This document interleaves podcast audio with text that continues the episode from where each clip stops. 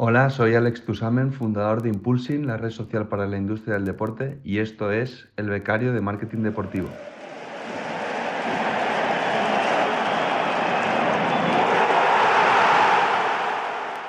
Bienvenido, bienvenida a un nuevo episodio del Becario de Marketing Deportivo, el podcast, el programa en el que entrevistamos semanalmente a profesionales de la industria del deporte para que nos cuenten cómo han llegado hasta ahí y estar al día de las últimas tendencias del sector. Todo ello desde la perspectiva y la ilusión por aprender y saber más de un becario. Yo soy David García y aquí está todo listo para que pite el árbitro y comience el partido.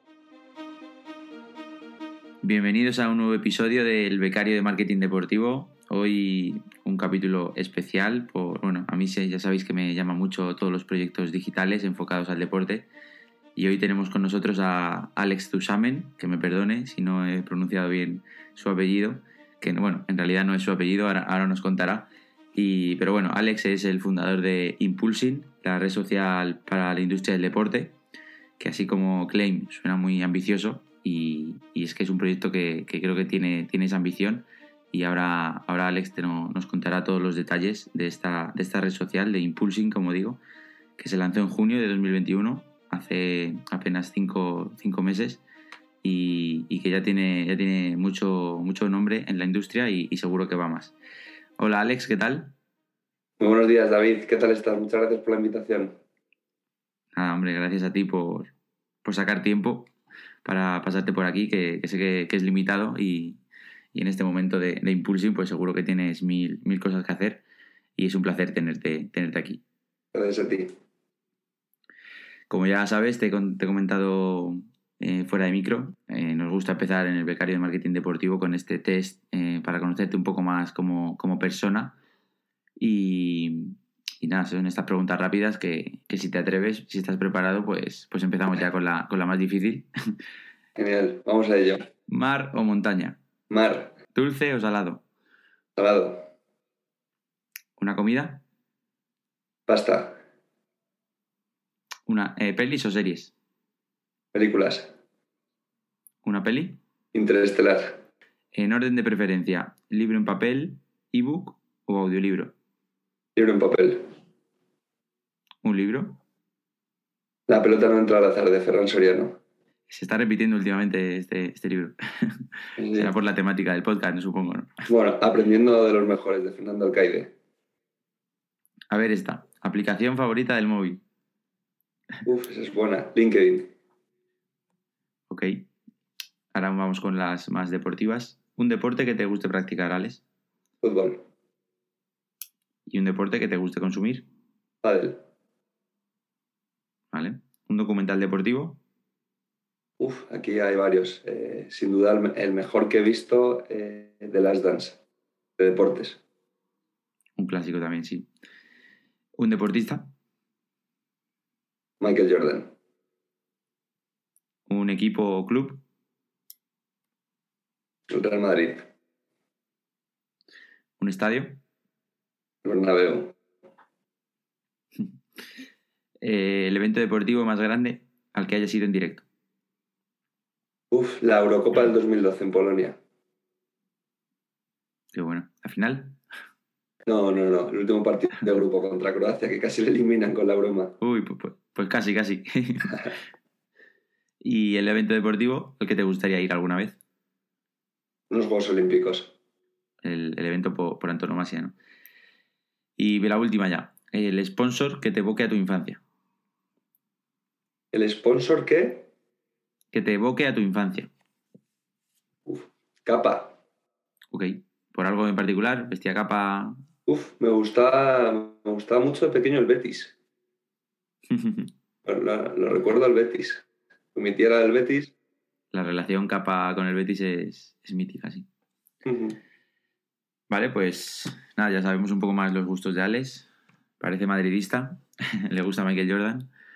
Y, y ahora vamos un poco más a la parte profesional. Y cuéntanos, eh, si quieres, si te parece, puedes empezar por lo del apellido que he comentado en la intro. Y luego ya nos cuentas un poco tu trayectoria pues, académica y profesional hasta llegar a, a fundar ¿no? esta aplicación, Impulsing, y ya hablamos más, más sobre ella. Bueno, pues nada, eh, efectivamente, Alex Tusamen no es mi nombre real. Eh, yo me llamo Alejandro García. El tema es que estuve viviendo más de tres años en Alemania y, pues bueno, eh, cuando estuve viviendo allí, pues Alex Tusamen era, eh, al fin y al cabo nos decían, Alex Tusamen es como venir todos juntos, ¿no? Vamos todos juntos. Entonces, empezamos a hacer la broma, ¿no? Porque al principio, cuando no sabíamos alemán, todo el mundo entendía. Yo acabé mi carrera allí, mi último año lo hice allí. Entonces, pues con, mis amigos de allí, pues entendíamos que decían Alex Tusamen siempre al principio. Entonces, eh, pues era aquella época en la que Facebook empezaba a irrumpir en, España, ¿no? entre el 2010 y el 2012. Y, y claro, pues eh, nos empezamos a cambiar los nombres ¿no? en Facebook con bromas, etc. Entonces yo me puse al Stusamen con mi sorpresa de que cuando llegaba cada vez a España la gente empezaba a llamarme Stusamen. Y bueno, y desde que empecé a crear proyectos allá por el 2014, pues siempre que iba a cualquier reunión, etcétera, veía que era mucho más eh, que tenía mucho más potencial ese nombre, ¿no? Que un García, que la gente sobre todo se acordaba de ello. Entonces lo, lo empecé a utilizar como marca personal, eh, porque aquí obviamente García hay muchos y, y, para obviamente diferenciarme. Ya sabes, David, que, que como buen marketero, eh, el marketing consiste en ayudar a vender más. Totalmente, o sea, el proyecto de marca personal sin, sin saberlo casi, ¿no? Eso es. Pero, pero luego sabiendo, sabiendo aprovecharlo, eso sí. Qué bueno. Pues nada, eh, ahora si quieres ya, después de esta, de esta curiosidad, eh, empieza a contarnos tu, tu trayectoria y, y, cómo has llegado ¿no? hasta, hasta uh -huh. ser fundador de una aplicación con esta ambición. Pues mira, yo he jugado toda la vida al fútbol, en categorías inferiores, eh, pues fútbol de élite, porque obviamente estuve muchos años jugando las categorías inferiores del Real Madrid, Luego ya eh, seguí jugando, ¿no? Con el afán de llegar a ser futbolista profesional en otros equipos como Derby o Rey Majadahonda aquí, aquí en Madrid. Eh, el tema es que siempre me, inculcaron, ¿no? Pues que tenía, al fin compaginar eh, deporte de alta competición con, con, estudios, ¿no? ¿Qué es lo que pasa? Que también una percepción mía y de la cual, pues bueno, es un poco ventajista ahora, ¿no? Pero me arrepiento, que el fútbol te aísla.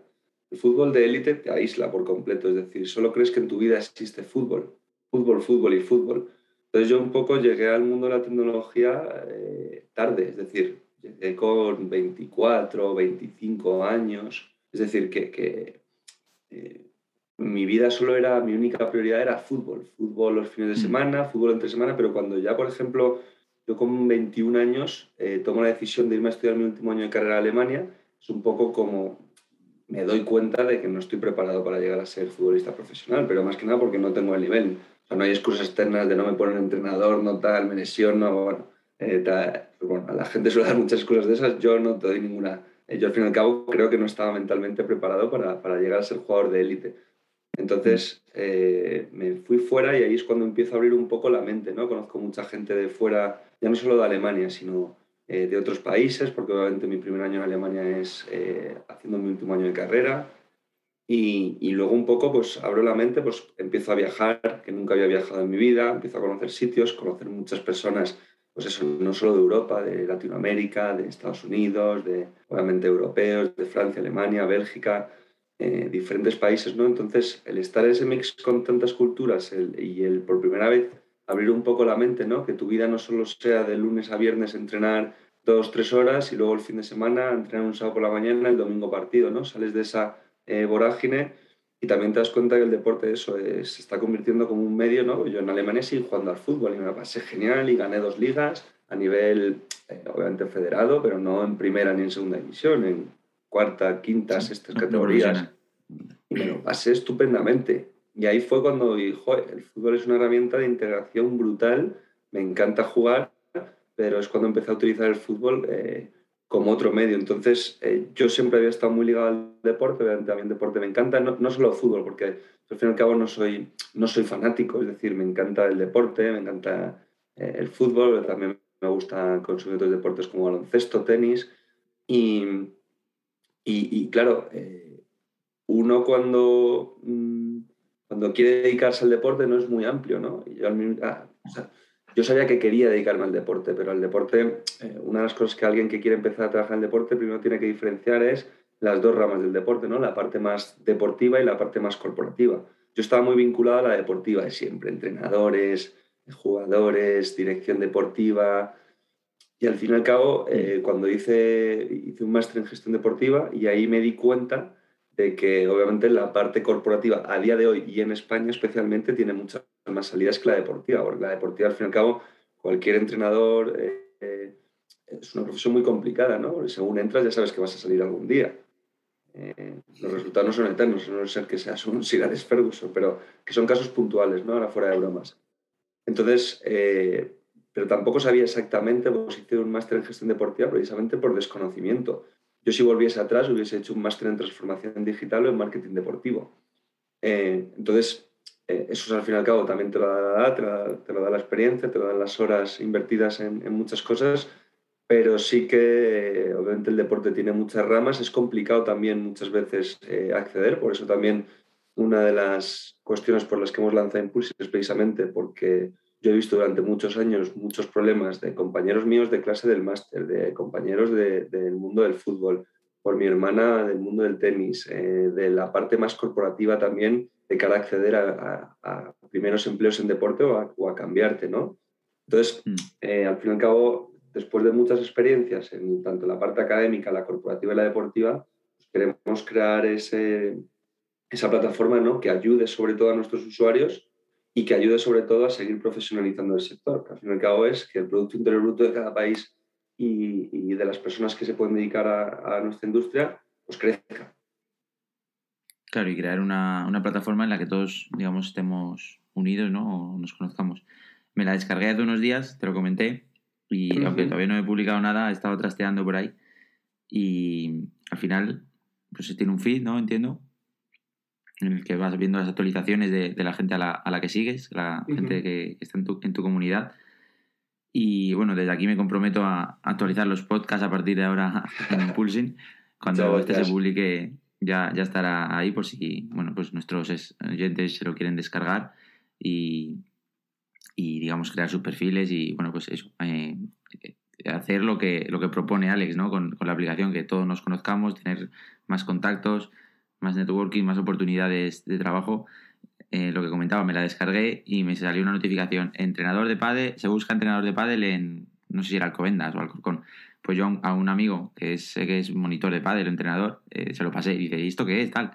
Digo, pues una aplicación que deberías descargarte porque a partir de ahora, pues igual te sale trabajo por aquí, no por, otra forma. Sí, sí, sí. Así que a nivel un poco más usuario, eh, no sé, ¿tienes ¿quieres contar algo? O, para, bueno, para quienes está claro, eh, para cualquiera que se quiera dedicar al deporte, tanto por la parte corporativa que mencionaba de pues, negocio, patrocinios, marketing, etcétera, como para más deportiva de entrenadores, etcétera. Y, y no sé, eh, algo que, quieras comentar de, la usabilidad o, si hay alguna. salisteis en junio, hace, hace nada. Entonces, ¿hay alguna el 20 de julio salimos. ¿De julio? Sí, el 20 de ah, julio. tener aquí 20 de junio, vale, vale. Pues mira, todavía, todavía mejor para ese poquito margen que, han pasado, es cinco meses, cuatro meses. Y no sé si hay algo que, ya está, está a plena funcionalidad, falta alguna, oh, alguna por, activar o seguro que tienes mil ideas, pero ¿qué nos puedes contar? Este es un buen tema, mira, eh, igual como al fin y al cabo este podcast el becario de marketing deportivo, ¿no? Pues para la gente que nos escuche, quiera empezar también, que tenga ganas, ¿no? De coger ahí una idea, un grupo de amigos y, y, ponerse a, desarrollarla. Eh, nosotros nos faltan muchísimas cosas, es decir, nosotros tenemos todo pintado, tenemos una idea también de, de, lo que queremos, pero sobre todo también estamos muy abiertos a, a pivotar, ¿no? Porque al fin y al cabo lo más importante es sacarlo cuanto antes al mercado para poder aprender de, tus usuarios. ¿Qué es lo que pasa? Que en un proyecto eh, pues, de esta complejidad eh, hay que dar las cosas muy fáciles y mm, el coste es importante, sobre todo el coste de horas de desarrollo. Yo no soy programador, al fin y al cabo eh, diseño la aplicación, las funcionalidades, obviamente llevo mucho tiempo, más que mucho tiempo, sobre todo muchísimas horas invertidas en conocer, en hablar, en preguntar, en, buscar sobre todo gente que tenía esa experiencia y sobre todo con práctica, con muchísimas horas y muchos fallos detrás. Y, nos quedan muchísimas funcionalidades por sacar. Eh, me gusta hablar siempre de lo que tenemos, no de lo que vamos a tener. Ahora mismo nuestros tres pilares son el networking, los empleos y la formación. ¿Que va a evolucionar? Sí, mucho. ¿En los próximos meses? Sí. Eh, nosotros, sobre todo en febrero, tenemos un hito importante que eh, espero volver aquí para, para, contarlo, pero sí que obviamente nos hemos dado cuenta después de salir la, la aplicación estos meses, pues que uno, obviamente, como eh, intuíamos, por ejemplo, el, el, tema de los empleos es brutal y todavía, por ejemplo, no tenemos todavía todos los filtros lanzados, no tenemos todavía el buscador perfectamente optimizado.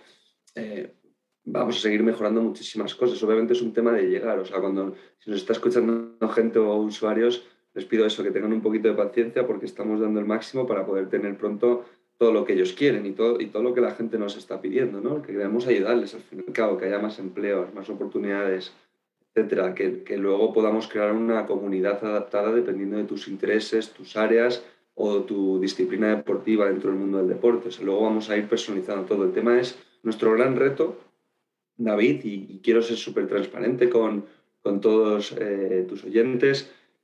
Nuestro gran reto es llegar.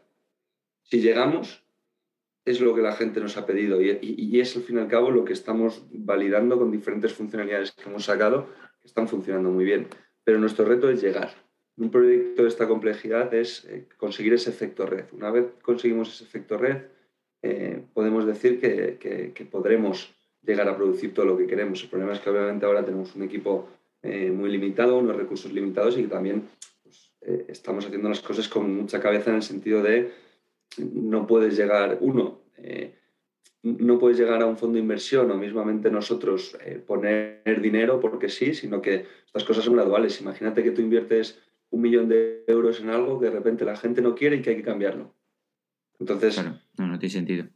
Eh, porque mismamente una de las cosas que ha pasado en los últimos meses, que ya te digo que, que, pues me encantará volver a hablar contigo en febrero y, explicarte todo cuando, cuando pueda. Eh, pero es que precisamente una de las cosas que ha pasado estos meses es que han pasado, eh, sobre todo una cosa muy importante, que, los usuarios están pidiendo otra cosa eh, diferente. Entonces estamos adaptando la plataforma. O sea, ha habido muchas cosas, pues sobre todo el networking y, y, los empleos han funcionado muy bien.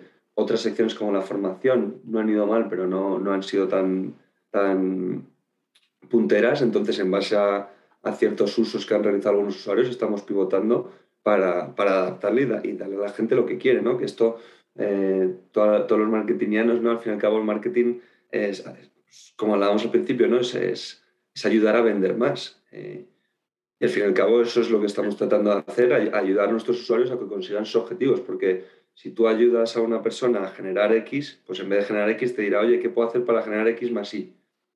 Entonces eso es un poco de, de lo que estamos tratando de hacer, adaptarnos rápido y darle, y darle sobre todo, cuando habla la gente nos dice, Ay, sois como un LinkedIn del mundo del deporte.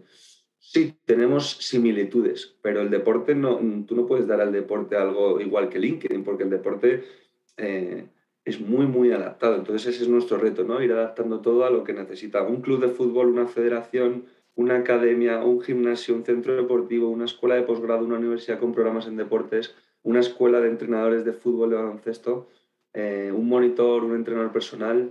Entonces queremos darle a cada uno lo que necesita, ¿no? Y eso es complejo y, sobre todo eh, depende de lo que la gente quiere ¿no? en cada área.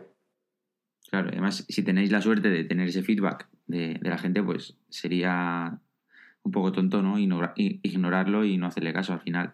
Las empresas se gastan un montón de dinero en estudios de mercado y demás, pues a ese feedback que lo tienes directo de gente que está usando la aplicación, pues nada, aprovecharlo y, mejorarla. Eh, desde aquí animo, por supuesto, a descargarla eh, estáis en el, está en el proceso inicial, e igual tenéis suerte y podéis, oye, a mí me gustaría esto. Y decir, joder, pues esto lo tenemos el mes que viene. Ya, por supuesto, estás invitadísimo también en, en febrero para contarnos esa, esa primicia o, o, lo que sea, que no, no, se puede contar. Y has mencionado al equipo. Eh, a nivel de, equipo ahora mismo en Impulsing, ¿cuántos sois? Mira, ahora mismo estamos divididos como en, en dos áreas, ¿no? por una parte toda la, parte de tecnología ¿no? de nuestro panel tecnológico, que es el grupo Guantec, una de las empresas referentes en Europa de transformación digital, eh, unos auténticos cracks. Y, y, luego por el otro lado está la parte, tenemos eh, los chicos de prácticas eh, que están estudiando un grado en gestión deportiva, que ya llevan seis meses con nosotros y van a estar hasta febrero. Lo están haciendo fenomenal y estamos trabajando con ellos también en gestión de contenidos, estamos trabajando con ellos también muchos temas ¿no? de, de, tanto de publicación, pero sobre todo la parte más de marketing de gestión de contenidos. Entonces, eh, la verdad es que eh, de momento esa es, nuestra estructura inicial, eh, tecnología y, y, marketing, ¿no? Porque al fin y al cabo, nosotros igual ahora mismo la plataforma, si entras, no estamos monetizando porque estamos validando. Ahora podemos decir que ya hemos validado el MVP, porque obviamente el encaje que hemos tenido a nivel de usuarios, empleos publicados, aplicaciones que ha habido, ha habido más de 10.000 mensajes en la plataforma entre los usuarios en menos en cuatro meses apenas. Son datos muy más de mil y pico publicaciones en el muro. son datos que mm. obviamente hay un interés, eh, la gente le gusta, lo está utilizando en el día a día. Obviamente no somos todavía una red social potente ni mucho menos, eh, pero tampoco nuestro objetivo es, ser redes pues, como TikTok o Instagram. ¿no? En ese sentido sí que tenemos más similitudes eh, con LinkedIn porque queremos que sea una red profesional, es decir, de gente que pertenece al sector o que se quiere pertenecer al sector, o que quiere pertenecer al sector tanto a nivel corporativo, marketing, ventas, patrocinios, finanzas, como a nivel más deportivo, jugadores, fisios, monitores, entrenadores personales, etc. Qué chulo. Has hablado del modelo de negocio que todavía no estáis monetizando. Mm. Eh, no sé si tenéis claro qué tal, pero entiendo que redes social, al final, eh, el principal suele ser publicidad. o tenéis otras vías pensadas? Sí, eh, eso, es un muy buen tema y esto es una de las grandes complejidades ¿no? cuando creas cualquier proyecto y más un, software, eh, monetizar. ¿no? Y una de las cosas por experiencias pasadas y por otro tipo de cosas, pues si la gente le puede ayudar, eh, uno tiene que saber desde minuto uno cómo quiere monetizar, fenomenal. Pero en proyectos de este tipo como una red social, la monetización se puede cargar tu plataforma. Porque al fin y al cabo puedes monetizar cuando estás dando valor al usuario. Si no estás dando valor al usuario, ¿qué vas a monetizar? Y eso es un poco paradójico porque a la vez, si no monetizas, no ganas dinero, llega un momento en el que solo quemas dinero. Y no se trata, no se trata, los proyectos digitales no se trata de sacar rondas de financiación, se trata de facturar. Entonces, eh, sí que es muy importante descubrir tu modelo de negocio, pero sí que en tu planning que te hagas, tampoco te tienes que hacer un business plan gigantesco porque el primer elemento con el que cuenta una red social es la incertidumbre, pero sí que en tu modelo y en lo que, y en lo que tú hagas, en mi opinión, por mi experiencia, ya te digo, mm, tienes que demostrar primero que funciona. Tienes que ayudar a la gente. Y cuando ayudas, imagínate a un, fisioterapia, a un fisioterapeuta deportivo con cinco, cinco clientes a través de tu aplicación, ahí sí. Oye, ¿cómo te consigo 10? Ah, pues invierto X, consigo X, por ejemplo, ¿no? al fin y al cabo, eh, porque la publicidad sí, la publicidad está muy bien, está muy bien hacer publicidad en Instagram, está muy bien hacer publicidad en TikTok, eh, pero al fin y al cabo un poco eh, son modelos de network effects, es decir, de, efecto red, es decir, tú publicas porque la gente está. Tú no publicarías en Instagram si toda la gente que conoces no estuviese ahí, que es lo que un poco le, está pasando a Facebook a día de hoy, ¿no? Y que sigue siendo la número uno a nivel de usuarios, pero en cuanto a engagement, pues una red como Instagram también estuvieron muy listos, para eso la compraron. Y obviamente Instagram sin Facebook no podría haber sido lo que es a día de hoy, porque hubiese petado, simplemente hubiese muerto de éxito, los servidores no hubiesen dado abasto. Pero sí que es muy importante eh, en, los planes que tenemos, pues por supuesto la publicidad, pues claro, pero la publicidad es un modelo de negocio que vendrá en un futuro, los listings, ¿no? El publicar, pues como hacen redes como InfoJobs y LinkedIn, por publicar empleos, eh, X dinero por publicarlos, ¿no? Y luego también, pues nosotros tenemos eh, también, obviamente, en un futuro, ojalá podamos desarrollar planes premium, ¿no? Pero son todo cosas que implican muchísimo dinero en cuanto a programación. Entonces, estamos tratando sobre todo de entender muy bien, acabar de entender muy bien este final de año, eh, qué es lo que nos puede acercar a la monetización previamente haber dado valor y en eso es lo que estamos trabajando para acelerar todo el proceso para poder construir luego lo siguiente. No significa que no lo vayamos a construir, pero tú no puedes llegar de la noche a la mañana y construir un plan premium, porque un plan premium implica meses de programación, eh, mucho dinero detrás y, no sabes si la gente lo va a consumir. Claro, Entonces, e, es un poco lo paradójico, ¿no? Cuando monetizas, cuando no, cuando lo creas, cuando no, y eso es eh, donde, pues obviamente, eh, que tienes razón o no, que lo has hecho bien o mal, pues te lo dará el tiempo. Y de aquí a cinco años tenemos otro podcast, pues estamos vivos, eso es que la cosa ha ido bien, pero claro, eso es lo que nunca sabes y lo que tienes estar muy, muy alerta ahora mismo. totalmente. Si al final, eh, para pedir más al usuario, digamos, primero tienes que, darle y, confirmar que, lo quiere. Em, a nivel eh, marketing, ¿os promocionáis de alguna manera o todavía estáis creciendo de manera orgánica y no sé cómo eh, tenéis influencers o algún tipo de colaboración de este tipo o, de manera de momento orgánica? Muy buena pregunta esa y a ver si, y a ver si gusta la respuesta, sobre todo para, porque este es, un tema que la gente se vuelve loca. Yo en el pasado me he vuelto loco también eh, cuando empezaban estas cosas. Si, si tú ahora mismo, eh, nosotros hemos hecho campañas en redes, ¿no? Pero limitadas, sobre todo al salir. Llevamos mm casi tres meses sin invertir un euro, sin invertir un euro en publicidad. ojalá lo pudiese invertir, ¿eh? pero lo que voy es de que eh, es importante conocer tus métricas. Importante saber lo que te cuesta una descarga por Google, por Facebook, por Instagram, por YouTube, por, por cualquier canal, ¿no? dependiendo de la campaña eh, que quieras hacer. Si haces publicidad en un medio, ¿no? El, el retorno que te puede traer eso y cuanto más puedas medir, pues fenomenal. Pero invertir dinero en publicidad con un producto que no está funcionando a su pleno rendimiento porque no has llegado a, meter el código necesario para que el producto esté donde tú quieras y donde la gente, entre comillas, está pedido, es un riesgo. Yo en proyectos pasados he llegado a trabajar en, alguna, eh, en algún proyecto, sobre todo, y llegamos a conseguir 8.000 usuarios a la semana, unos 30 eh, y pico mil al mes. Brutal. Simplemente de, de campañas online. ¿eh? con unos costes súper reducidos en redes como Facebook o, Instagram con un CPA de 3 céntimos por usuario. Métricas muy, muy buenas. Y no valió para nada. Pero no valió para nada, un proceso de aprendizaje también, ¿no? Hicimos maravillas a nivel digital, pero no, no sirvió porque el producto no, no estaba dando al usuario lo que necesitaba. La gente entraba, pero no volvía.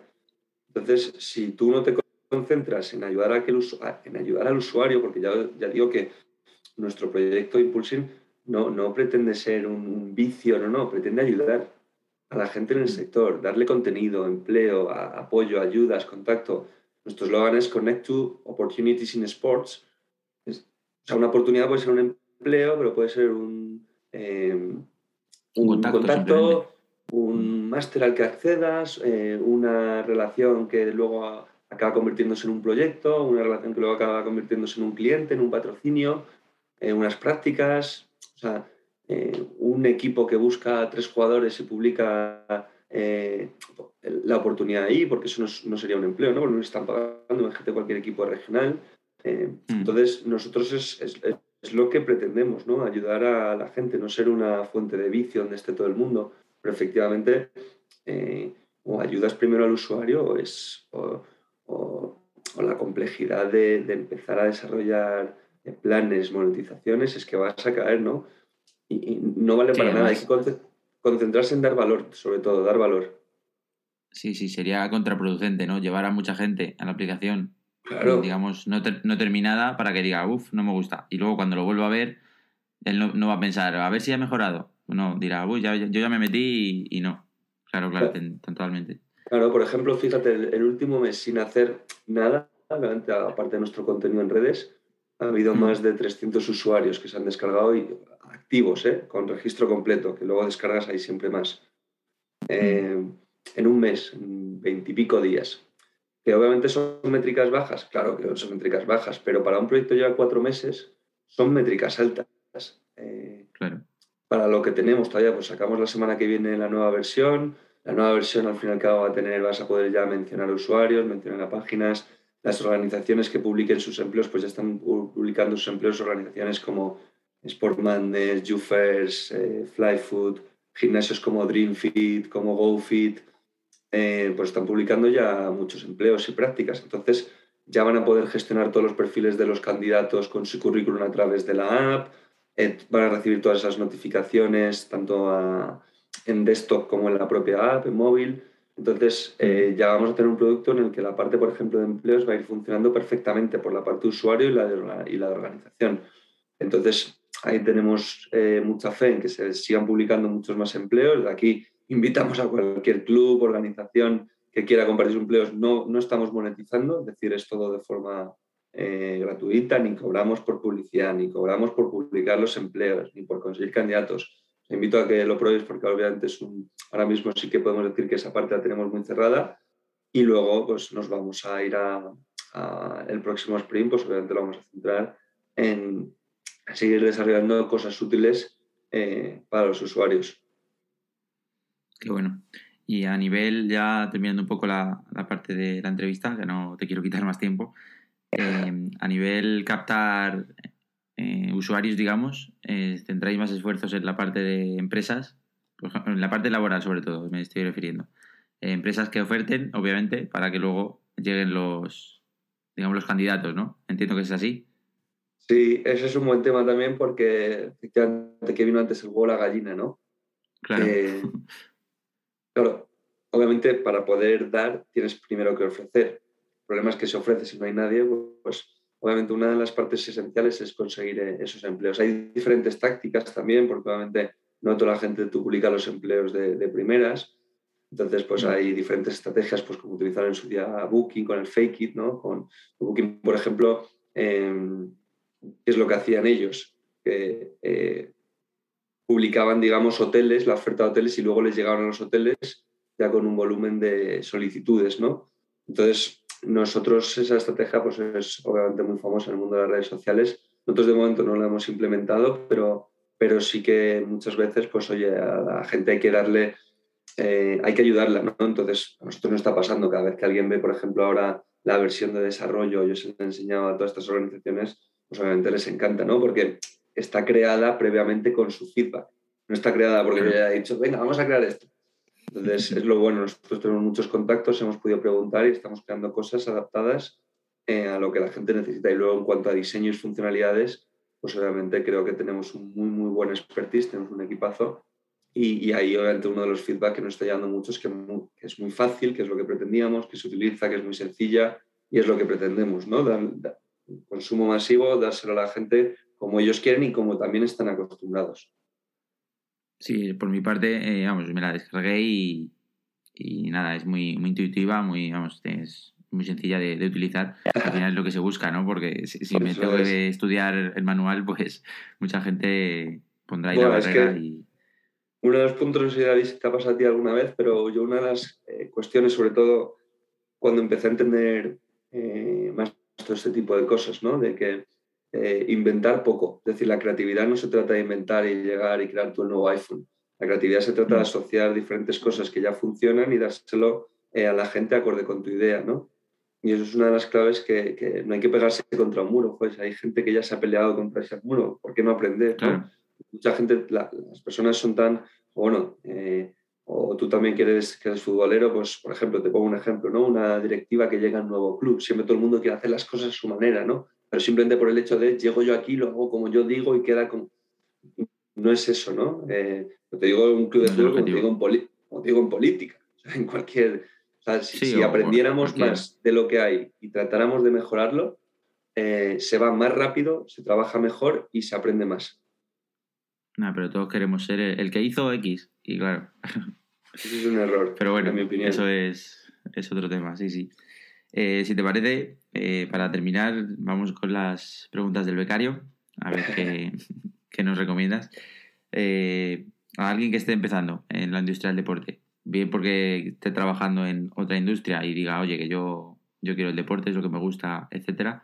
O alguien que por, bueno, pues esté en la universidad o en bachillerato pensando que estudiar, etcétera Em, ¿tú qué le recomiendas para si quiere llegar a dedicarse al mundo del deporte? Ya sea, en este caso, un poco más en la parte corporativa, que es la de entrenador y demás. Eh, ¿Qué crees, por tu experiencia, por tus contactos, que, es lo que, lo que más funciona? Pues mira, varias cosas. Lo primero, eh, hacer voluntariados. Eh, empezar a ver cómo funciona el sector. Hay eventos pues, como World Football Summit, de mis amigos Jan y Marian, que, que, lo organizan todos los años, que, que, lo hacen fenomenal. Y ahí siempre buscan, por ejemplo, voluntarios. ¿no? Ser voluntario, o por ejemplo, en el año pasado en la Eurocopa se buscaban muchos voluntarios ahí en Sevilla. Ser voluntario lo primero es que te ayuda, te permite conocer gente, ver cómo funciona un evento, etc. Cuando eres estudiante generalmente no tienes esa necesidad económica o tienes mm. trabajillos, vives con tus padres, te financias tu X gastos pero ahí es la mejor forma de acceder y conocer eh, gente del sector. También hacer cualquier programa en deporte, hacer un máster, eh, un curso, o sea, no hace falta hacer un máster, un curso en alguna organización pues vinculada al mundo del deporte, ¿no? Eh, eso te abre sobre todo las puertas de, conocer, seguir conociendo a mucha gente, poder tener una primera bolsa de empleo donde acceder por lo menos a, prácticas. muchas veces pasa que no puedes hacer unas prácticas a no ser que seas un estudiante eh, matriculado en una organización académica. Entonces, eh, empezaría por sobre todo esos dos focos.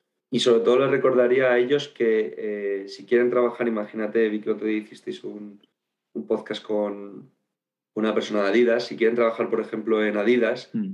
Eh, que recuerden siempre que Adidas no les contrata, les contrata la persona que trabaja en Adidas, es decir, una persona que vive, ríe, llora y tiene problemas y se lo pasa bien como tú y como yo. Entonces, eh, las oportunidades las brindan las personas y eso viene por relaciones.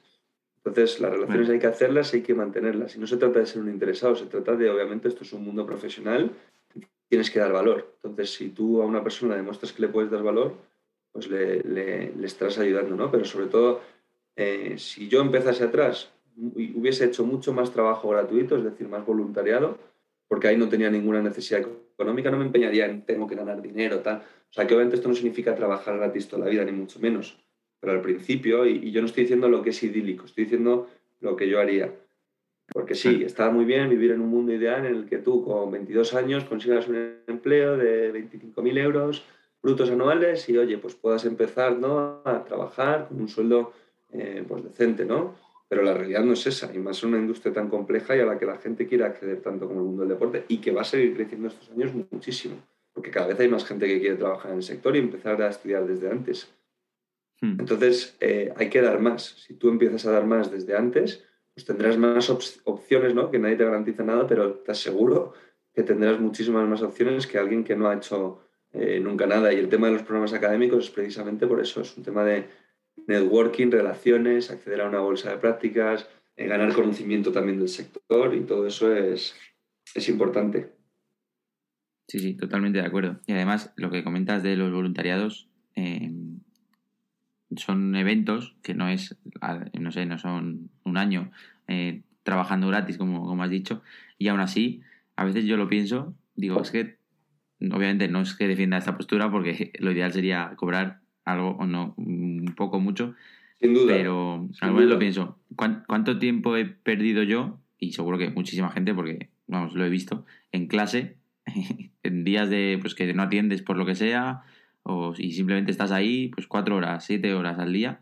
Y si esas horas, que por supuesto no, solo son gratis, sino que estás pagando la formación, aunque no la pagues tú directamente, la están pagando tus padres o quien sea, eh, esas horas las dedicas a, trabajar, pero trabajar enfocado como formarte tú. Y es que están mucho mejor invertidas y no es, joder, ¿cómo voy a perder ahora tres meses de, trabajar gratis? No, pero es que estás perdiendo tres meses en el aula sin atender, porque si no lo quieres reconocer, no lo reconozcas, pero, pero muchas veces pasa. Y es algo que te interesa, ¿no? Entonces, cuando las cosas te interesan, pues pones más focos. Al fin y al cabo, tú dedicas tu tiempo a lo que te interesa. Entonces, esto es una forma de aprender de forma... La gente aprende haciendo cosas, no escuchando. Entonces, esto es una muy buena forma de, entrar y, y, luego también yo invitaría a la gente, ¿no? Porque vivimos en un país en el que eh, parece que lo único es encontrar trabajo, ¿no? A crear. Eh, obviamente no es lo mismo crear con 30, 40, 50 años que crear con 20. Es decir, si la, la gente tiene que conocer, pues sobre todo aquí tenemos un perfil joven, ¿no? Que nos está escuchando, uno tiene dos caminos siempre. Por un lado, la parte corporativa, eh, la parte más corporativa en el sentido de conseguir empleo y por otro lado, la parte emprendedora. Esto no significa dejar todo. Yo, por ejemplo, sigo todavía, sigo con mi trabajo y hago impulsing pues eh, a cualquier hora, ¿no? Eh, por las noches, por las mañanas, a la hora de comer. Entonces, en cualquier momento libre.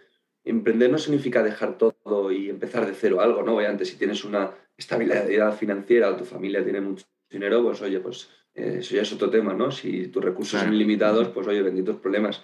Pero para el 95% de la gente que, que, emprende, no es coger un día y, venga, voy a emprender. No, es, oye, voy a validar algo, me gusta, voy, pero, joder, la vida real es que obviamente hay que generar ingresos eh, para poder vivir, básicamente. Y, eso es un poco lo que hay que enseñar a nuevas generaciones, ¿no? Joder, que si yo, por ejemplo, esto lo hubiese hecho con 20 años en vez de con 30, eh, pues ahora mismo no, tendría, tendría todavía más tiempo. Obviamente a lo mejor no tengo los conocimientos de ahora, que también te lo da la experiencia, pero, pero sí que, o sea, que nadie se limite, ¿no? Que cualquier persona de cualquier edad puede crear cualquier tipo de proyecto, ¿no? Que la gente que ha hecho grandes cosas, los referentes que vemos en Google, en Facebook, en Palo Alto, son gente como nosotros, ¿no? Que obviamente en Estados Unidos se apuesta más por la innovación, sí, pero porque nadie, es otra filosofía completamente diferente. Entonces, en España está teniendo una corriente muy, muy fuerte, pero nadie se tiene que limitar. O sea, cualquier persona puede hacer cualquier cosa. Es un tema de conocimiento y contactos.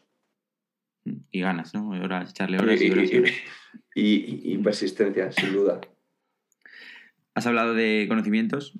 Eh, pues ya la última pregunta de, del becario, digamos, es un poco más centrado en eso, conocimientos, habilidades. Y si ahora, pues porque crecéis en el famoso febrero que has mencionado, o cuando sea, y necesitas eh, pues tratar a alguien en impulsing más enfocado, como digo, en la parte pues, de, crecimiento, de marketing, de, mm. un poco lo que trata, trata este podcast. Eh, dos, tres habilidades que digas, oye, esto entiendo que esto no lo tengas, pero estas tres tienes que tenerlas desde ya porque es que para empezar a trabajarlas se necesitan. Pues mira, eh, yo si pudiera elegir, me encantaría una persona de growth de apps, es decir, una, un growth hacker de aplicaciones móviles, eh, un experto en marketing digital, en growth hacking, en, todo especializado en móvil, cómo hacer crecer una app, resumidamente, cómo ganar usuarios, mejorar engagement, eh, un growth hacker en toda regla. Eh, a, nivel técnico, ¿no? O sea, en la parte más de habilidades técnicas, ¿no? Que necesitaría. Y luego la parte personal, una persona, un currante. Es decir, una persona que, que, quiera más, que tenga hambre, que, quiera cambiar un sector, que quiera ayudar y, que siempre, eh, cada vez que haya un problema, encuentre, me proponga cinco soluciones. Problemas van a surgir siempre y quien se crea que no van a surgir problemas con cualquier cosa que haga, pues es que no han hecho nada nunca. Y los problemas siempre van a aparecer. Es un tema de, oye, hay un problema, no pasa nada. Eh, ¿Cómo lo solucionamos? No venir siempre con, no me gustan ni las excusas, ni, me gusta eh, perder tiempo con tonterías. Oye, problema identificado, venga, ¿qué hacemos? Podemos hacer esto, esto y esto, ¿y qué hacemos? Y sobre eso tomar una solución, ¿no? Entonces, una persona que sea muy currante y que, y, que proponga soluciones, ¿no? Y sobre todo que, que sea humilde y, sobre todo que nos aporte, ¿no? Yo no quiero contratar en un futuro, ojalá estemos en esa posición, no queremos contratar a gente para decirle lo que tiene que hacer, queremos contratar a gente para que nos ayude a donde nosotros no podemos llegar. Entonces, eh, no queremos eh, curritos, queremos gente inteligente, queremos gente, eh, por la palabra currito, que no se malinterprete, por supuesto, de que no queremos gente que solo haga cosas cuando se les digan, queremos gente se le manda, súper proactiva, que proponga, no se trata de volverse loco y proponer 50 cosas, proponer cosas reales, ¿no? que siempre en estos proyectos, ¿no? Una de las cuestiones por las que muchos fallan, yo he fallado por este tipo de cosas en el pasado, es por querer y, perder el foco, ¿no? Hacer cosas irreales. Entonces, tener muy claro lo que puedes hacer y esa mezcla entre talento, creatividad y recursos, pues eh, es lo que te puede dar la opción de seguir eh, desarrollando todo, ¿no? De nada sirve, pues lo que hablábamos antes. Eh, voy a crear un plan premium, pero ¿para qué quieres un plan premium ahora? Si, si, no, si no estás ayudando a tus usuarios todavía, no has llegado a, a desarrollar todo para que el usuario aproveche la app al 100%. Entonces, que no pierda el foco. cabeza. Pues serían sobre todo esas, esas tres. Pues espero que hayáis tomado apuntes. y nada, eh, ya sabéis que en las notas del, episodio tendréis el enlace a, al LinkedIn, sobre todo de, Alex, a la web de Impulsing, eh, por si queréis descargarla, que seguro que sí, y echarle un vistazo. A mí, si queréis pues conectar, eh, yo estaré encantado en David García Gil Tallante, creo que es mi nombre, igual que en LinkedIn pues tengo el mismo en, en Impulsing. Y como decía, a partir de ahora publicaré también los episodios a través de la, de la, aplicación para, bueno, pues intentar aportar mi granito de arena y, y colaborar con, con, proyectos del deporte que siempre, que siempre es interesante ¿no? y, hace ilusión. Por tu parte, Alex, pues nada, muchas gracias por, por, estar ahí, para el que no lo sepa. Eh, esto es lo que hemos hablado de pues, tener ganas y, y problemas soluciones, pues hemos grabado, el episodio se está grabando a las 8 de la mañana. Eh, y bueno, pues eso creo que es un detalle que, es un poco lo que hablábamos, ¿no? El, ¿Hay un problema de que no podemos a tal hora o no hay tiempo? Pues, ¿cómo que no hay tiempo? Pues venga, a las 8 y, y para adelante. Así que muchas gracias por, tu tiempo y, por la entrevista, que es súper interesante. Mucha suerte en el proyecto, lo seguiré de cerca, como, como he dicho. Y nada, eh, un placer y seguimos en contacto. Muchas gracias a ti, David. Desde ahora, pues eso, eh, agradecerte enormemente la invitación y sobre todo eh, darte las gracias porque esto es una herramienta, este podcast que haces, me parece una herramienta brutal. Me he escuchado varios capítulos ya y me parece una herramienta brutal. Ojalá yo hubiese tenido este podcast cuando, cuando tenía 5 o 10 años menos. Me hubiese servido un montón. Eh, muchas más iniciativas así como la tuya, es una pasada. Y, sobre todo que, que, se aproveche, que ayude, que ya me consta que, que, lo está haciendo. Y agradecerte a ti todo tu tiempo y sobre todo la, la energía y, y ya no solo las ganas, como tú dices, sino el talento con lo que lo haces. Muchas gracias y nada, espero que ese tú de hace cinco años esté ahora escuchándolo y diga, eh, ese soy yo. Grande. Muchas, gracias, gracias Alex. Hasta luego. Adiós. Turns the corner for the win.